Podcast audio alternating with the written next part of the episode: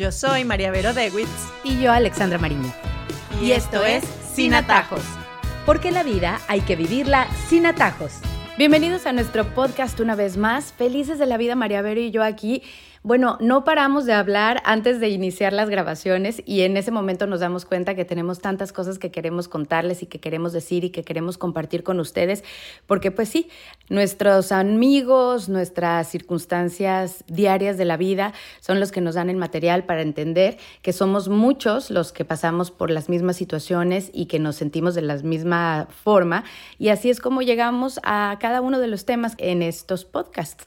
Debido a muchas circunstancias que pasan a nuestro alrededor, se genera como una tensión dentro de casa casi siempre por cosas que son típicas de la vida diaria, del convivir con nuestros hijos, del convivir en una comunidad, de estar dentro de un colegio, rodeados pues de situaciones que están fuera de nuestras manos, circunstancias que estresan nuestra vida diaria, que estresan a nuestros hijos, nuestros hogares, que crean rencillas entre esposos y mm, definitivamente creo que es algo que debemos de tomar eh, el día de hoy en nuestras manos para darles herramientas para salir adelante y es como blindar a nuestro hogar, a nuestra familia, de todo lo que nos rodea, todo lo exterior que crea tensión y que nos puede desviar de esa meta eh, que tenemos en nuestra vida como familia porque hay muchísimas circunstancias que nos afectan y de eso vamos a hablar, de una forma sana, porque no es mamá, échate todo encima, no es papá, échate toda la carga encima, protege a esos niños para nada. Es cómo podemos, de la mejor forma posible, salir adelante cuando hay situaciones difíciles en casa. Cuando hablábamos de esto, nos recordábamos de una caricatura que hay, ¿no? De una mujer encima del hijo protegiéndolo eh, y todas las, las flechas eh, clavadas en su espalda, como ella, esta mamá leona de la que a veces hemos hablado, protegiendo al hijo, pero recibiendo todas esas heridas, ¿no? Y decíamos que no nos identificamos con eso, porque no es cuestión de recibir esas heridas que vienen eh, hacia nuestros hijos y sufrirlas nosotros, sino es cuestión de entender que no necesariamente esas flechas nos tienen que herir, ¿no? Ahí es cuando vemos a qué le estamos dando importancia, porque muchas veces nos protegemos de cosas que están en nuestra cabeza y que no son reales, ¿no? Em, hablábamos un poco de los diferentes ejemplos en los que esto puede pasar. Puede ser con modas, puede ser con presiones sobre éxitos de nuestros hijos, em, puede ser sobre situaciones que estén pasando fuera de la familia, que nos agobian. Y yo creo que el poder está en nosotros entender que eso no puede tener poder sobre nosotros. Entonces, el hecho de que nuestro hijo entre o no a un colegio, a un equipo, a una universidad, si nosotros dejamos que tome control de nuestra vida, este miedo, esta presión, este sentimiento de angustia, pues entonces necesariamente nosotros estamos recibiendo la herida y además la estamos pasando a la casa. A nuestro esposo cuando peleamos, él a, nosotros cuando él pelea por lo mismo porque siente la misma presión, nuestros hijos lo sufren, lo viven. Entonces es cuestión de tomar control de esas cosas que pasan fuera y decir, a ver, tú no eres tan importante. Y a veces incluso hay que hacer un ejercicio mental. Y esto a mí me lo hicieron una vez en una terapia que estuve y me encantó. Me decía, imagínate qué es lo peor que puede pasar. Lo peor que te puede pasar, bueno, que mi hijo no logre esto, que le pase esto y tal. Cuando tú haces el ejercicio y te imaginas que eso te está pasando y te preguntas, ajá, ¿y ahora qué? Y ahora que te das cuenta que todo tiene remedio, ¿no? Entonces es cuestión de creérnoslos, ¿no? De decir, bueno, estas presiones sí existen, pero ¿cómo las manejo yo? Me llama mucho la atención hoy en día cómo nos dejamos influenciar y a eso nos referimos de el entorno, ¿no? Que claro, tenemos ahora un celular en el que vemos con más alcance la vida de mucha gente. Y por más que nosotros como adultos sabemos que postean lo más bonito o lo mejor, no deja de crear angustia el hecho de me estoy quedando atrás. Creo que hasta es un síndrome que tú me dijiste, es el, el síndrome de me lo estoy perdiendo. Hablemos un poquito de eso y cómo realmente debemos apagar ese switch de decir, es que todos los demás están haciéndolo cuando se lo decimos también a nuestros hijos, ¿no? O sea, de ahí la famosa frase de mamá y papá de, y si tus amigos se avientan de un edificio, tú te vas a aventar. Bueno, a veces como adultos hacemos lo mismo. Claro, ahora que estamos en época de entrar a la universidad, vemos todas las fotos de todos nuestros amigos con los éxitos de sus hijos y empieza la angustia, ¿no? Y si el mío no entra, y si el mío no llega, y si yo no tengo nada que postear, y si yo... Entonces, en vez de sentirte feliz por el éxito de esa persona que quieres tanto y verlo con ojos limpios, de decir, wow, qué bueno, esa es su vida. No sabemos por lo que tuvo que pasar, no sabemos lo que tuvo que sufrir, no sabemos lo que además va a pasar en el futuro. Entonces, claro, vemos la vida como a través de estas imágenes, estas instantáneas, ¿no? Como si esa, esa instantánea que vemos implicara necesariamente eh, muchas cosas atrás y muchas cosas adelante que no sabemos si van a pasar. Y además, para colmo, la aplicamos a nuestra vida, cuando no es nuestra realidad, no es nuestra realidad, ¿no? Yo creo que la gente que ha pasado por situaciones muy adversas, y esto lo he aprendido yo en la vida, la gente que le ha tocado vivir enfermedades, que le ha tocado vivir experiencias muy extremas, eh, ven la vida de distinto modo y saben darle importancia a ciertas cosas, ¿no? Cuando uno pasa por situaciones de verdad, de vida o muerte, ahí es cuando tú ves como la vida más clara y dices, esto, esto no importa tanto. Y a veces nos hace falta un poco eso de decir, bueno, es que no todos vamos a tener éxito todo el tiempo, en todo momento, no vamos a tener todos siempre lo que todos tengan. Entonces hay que bajarle un poco y decir, bueno, mi realidad es distinta, ¿no? Mi realidad no necesariamente es la que está eh, posteada en esa página, ni siquiera mi realidad es la misma que la que yo posteo. Ni siquiera. Porque ¿qué pongo yo? Pongo el día que están todos vestidos bonitos, el día que estamos sonriendo, el día que nos sentimos felices, pero en la vida es un 99% aparte de eso, que tiene sufrimiento, que tiene peleas, que tiene discusiones, que tiene enfermedades, que tiene muchas cosas. Entonces, ni siquiera mi vida es lo que yo posteo en Internet.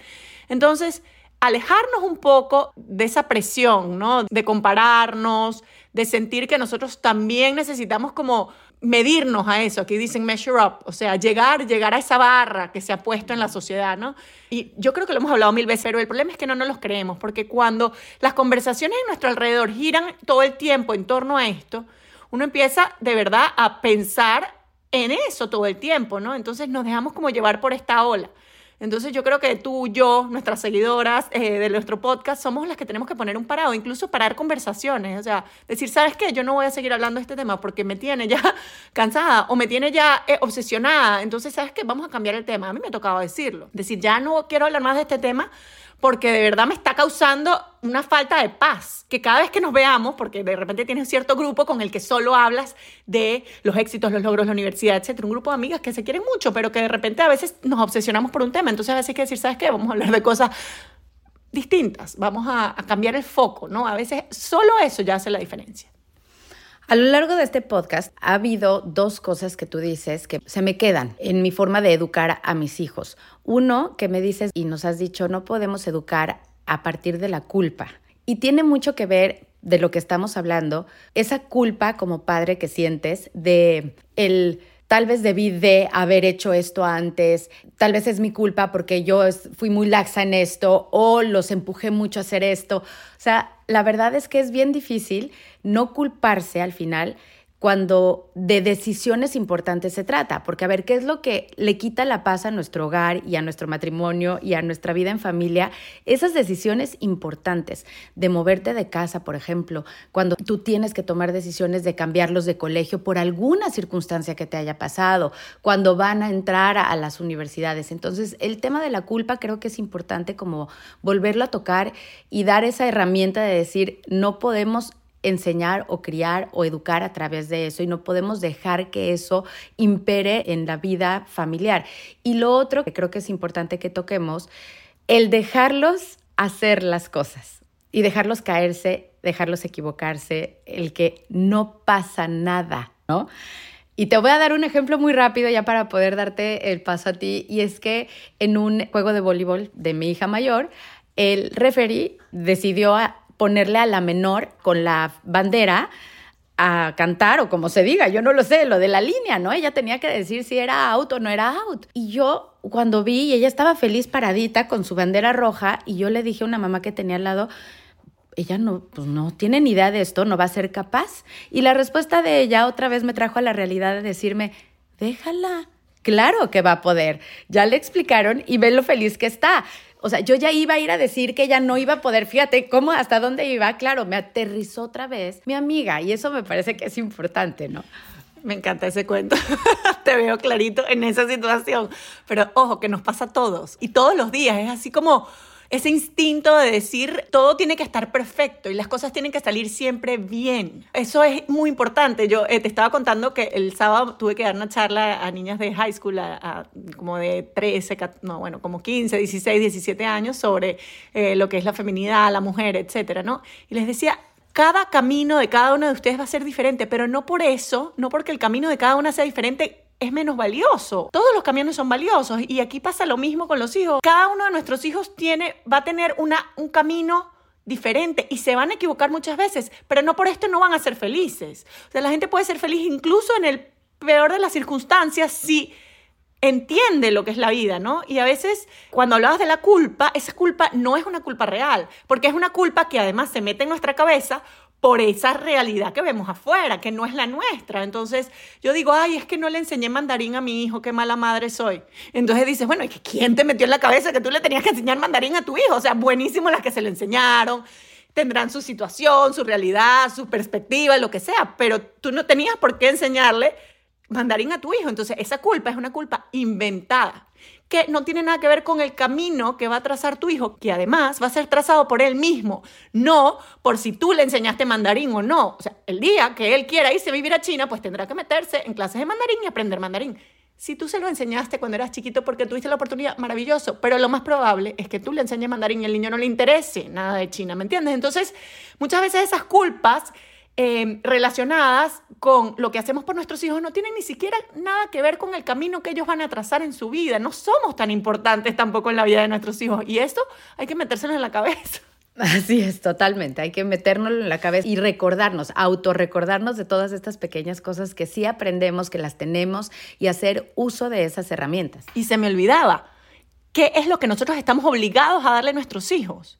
Amor, Primero, quererlos a pesar de todo, que sientan que en nosotros siempre van a tener alguien que los quiere y los acepta como son. Eso, por eso sí nos podemos culpar, si no les hemos dado suficiente amor o si no les hemos hecho saber que cuentan con nosotros. Y segundo, las herramientas para vivir una vida independiente en cualquiera que sea sus circunstancias, que ellos sepan vivir la vida, usar bien su libertad. Esas son las cosas. Lo demás, los zapatos, las clases de inglés, el voleibol, lo que sea, ya eso es otro departamento. Y le dimos lo que pudimos, lo que no pudimos no se lo dimos y ellos serán encargados de trazar su camino. En la educación tradicional, porque ahora entiendo que hay muchísimas opciones para educar a los niños, pero vamos a hablar que en la educación tradicional, que es a donde la gran mayoría de los que estaban oyendo probablemente, eh, de nuestros amigos y nuestras familias, han educado a sus hijos, y hablo de las instituciones como tales, estamos acostumbrados a que se mide a los niños a través de un resultado, ¿no? Así de simple. Aquí A, B, C, y si no, del 1 al 10, ya estuvo. Esas fueron las calificaciones con las que tú estudiaste, con las que yo estudié, con las que nuestros hijos están estudiando. Pero creo que sí hay que tener muy claro que un resultado de un examen, eh, un número, no determina el futuro de nuestros hijos. Y eso creo que es un factor de estrés para todas las madres, para todos los padres que nos oyen. Y hay que tener una diferencia muy clara entre cuánto le exigimos a nuestros hijos el ser buenos estudiantes, que no necesariamente significa ser buen estudiante equivale a 10 en todo o A en todo. Creo que eso es algo que es bien importante tener en cuenta como un resultado de un número, de un examen y más todos estos exámenes que existen en los meses, en los años para pasar a las universidades, para todo lo que, como los miden a los niños, no determinan el éxito que puede llegar a tener una persona en el futuro, porque lo hemos vivido. El otro día hoy en una conferencia la frase de si tú usas un número para determinar tu identidad, estás mal. Entonces, si tú para definir a tu hijo, tienes que decir cuánto IQ tiene, cuántas notas saca, cuántas veces ha logrado esto, cuántos goles mete, cuánto pesa, cuánto mide.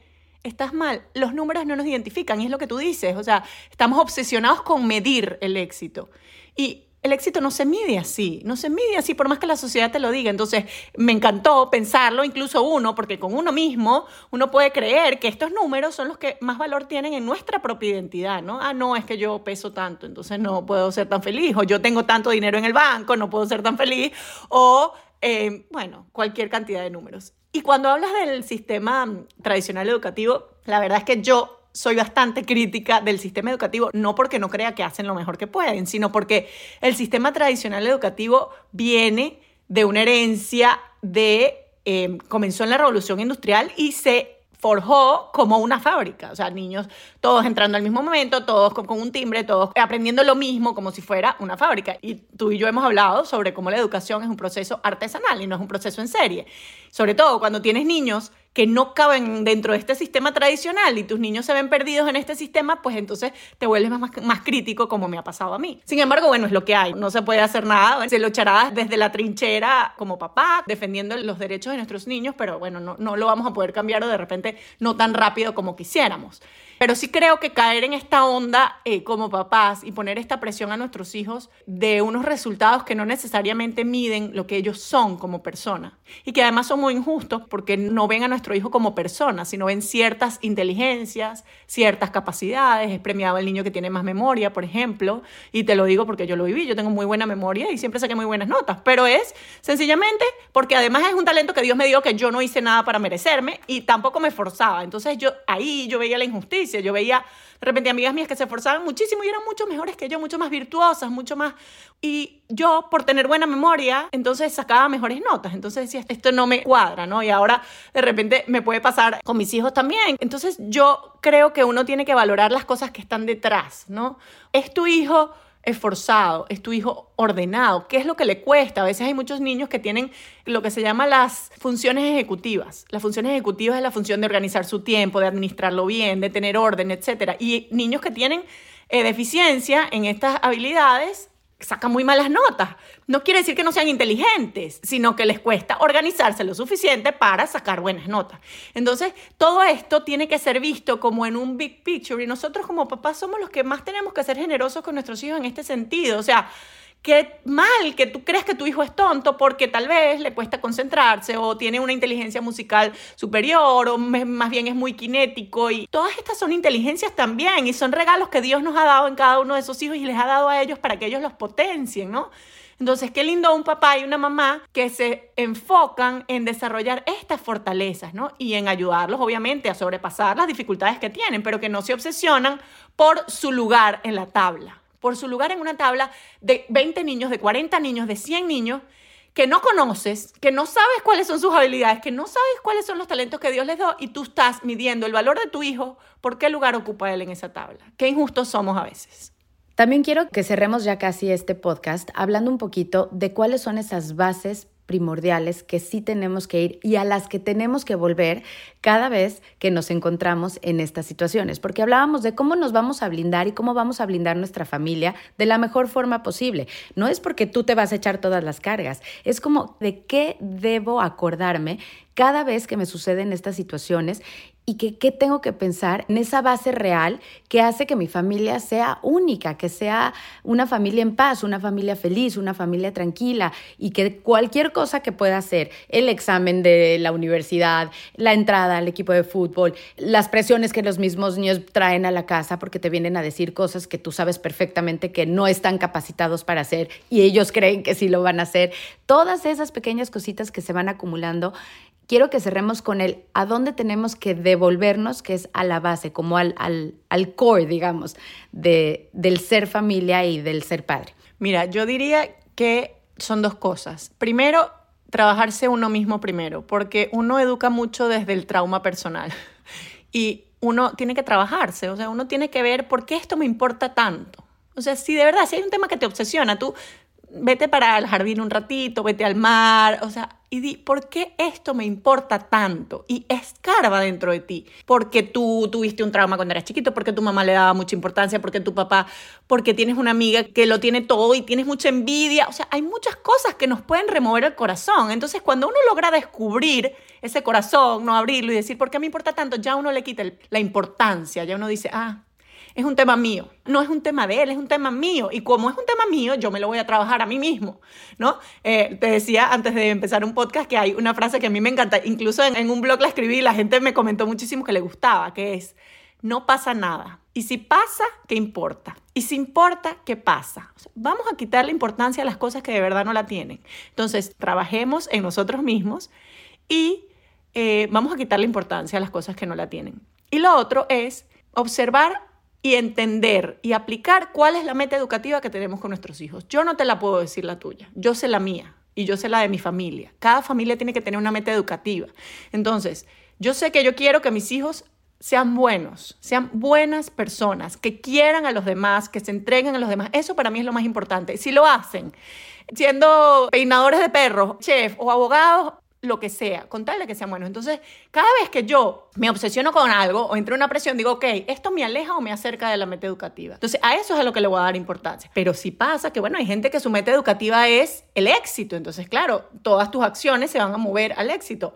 O sea, a veces hay que sincerarnos y decir, bueno, ¿y qué pasa si no tiene éxito? Porque yo lo puedo meter en el mejor colegio, en la mejor universidad, pagarle todo. Incluso esto, como vimos esta gente que metió a los hijos haciendo trampa en la universidad. Y resulta que tu hijo puede ser un bueno para nada, como pasa muchas veces, porque él no se lo está planteando, porque es algo que tú le estás imponiendo. Entonces, también entender que esta meta educativa no puede imponer algo que no está dentro del niño que no está dentro de la persona, porque al final la libertad es muy personal y nosotros solo podemos dar herramientas para que ellos forjen su propio camino. Y yo pienso que deberíamos ser más como unas redes en las que sí caen, estamos ahí para soportarlos, pero pues sí, se tienen que caer solitos, tienen que levantarse y tienen que aprender de todos sus errores, porque así fue como nosotros igual crecimos y como en retrospectiva, y por supuesto a ti y a mí nos falta mucho para aprender también, por supuesto, pero en retrospectiva entendemos que cuando más aprendimos fue en situaciones que más nos dolieron, en donde nos caímos, en donde nos recogimos y en donde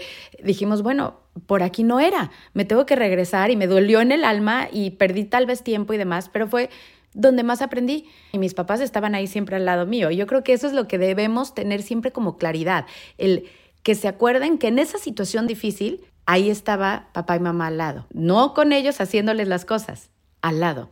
Es así. Y así llegamos a nuestras conclusiones. Iniciamos hablando que muchas veces hay cosas de las que nos protegemos y tan solo están en nuestra cabeza. El poder está en entender que las cosas externas que nos afectan debemos impedir que tomen control de nuestras vidas.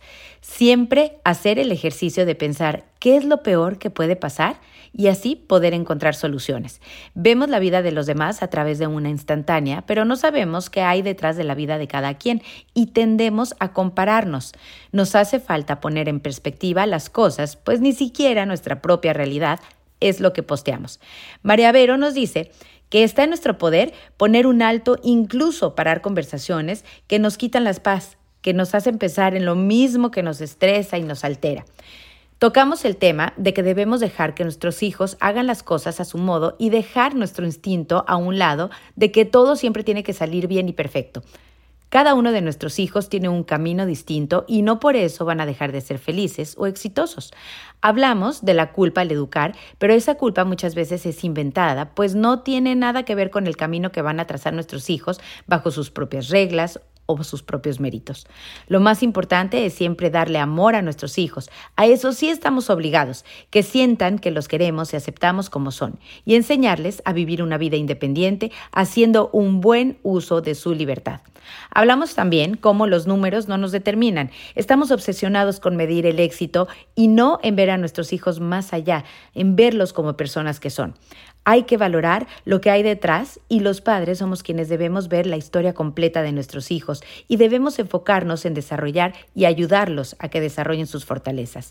Cerramos hablando sobre el trabajarse uno mismo, pues tendemos a educar desde el trauma personal y debemos tratar de analizar por qué hay temas que nos obsesionan tanto y tratar de quitarle importancia a las cosas que no la tienen.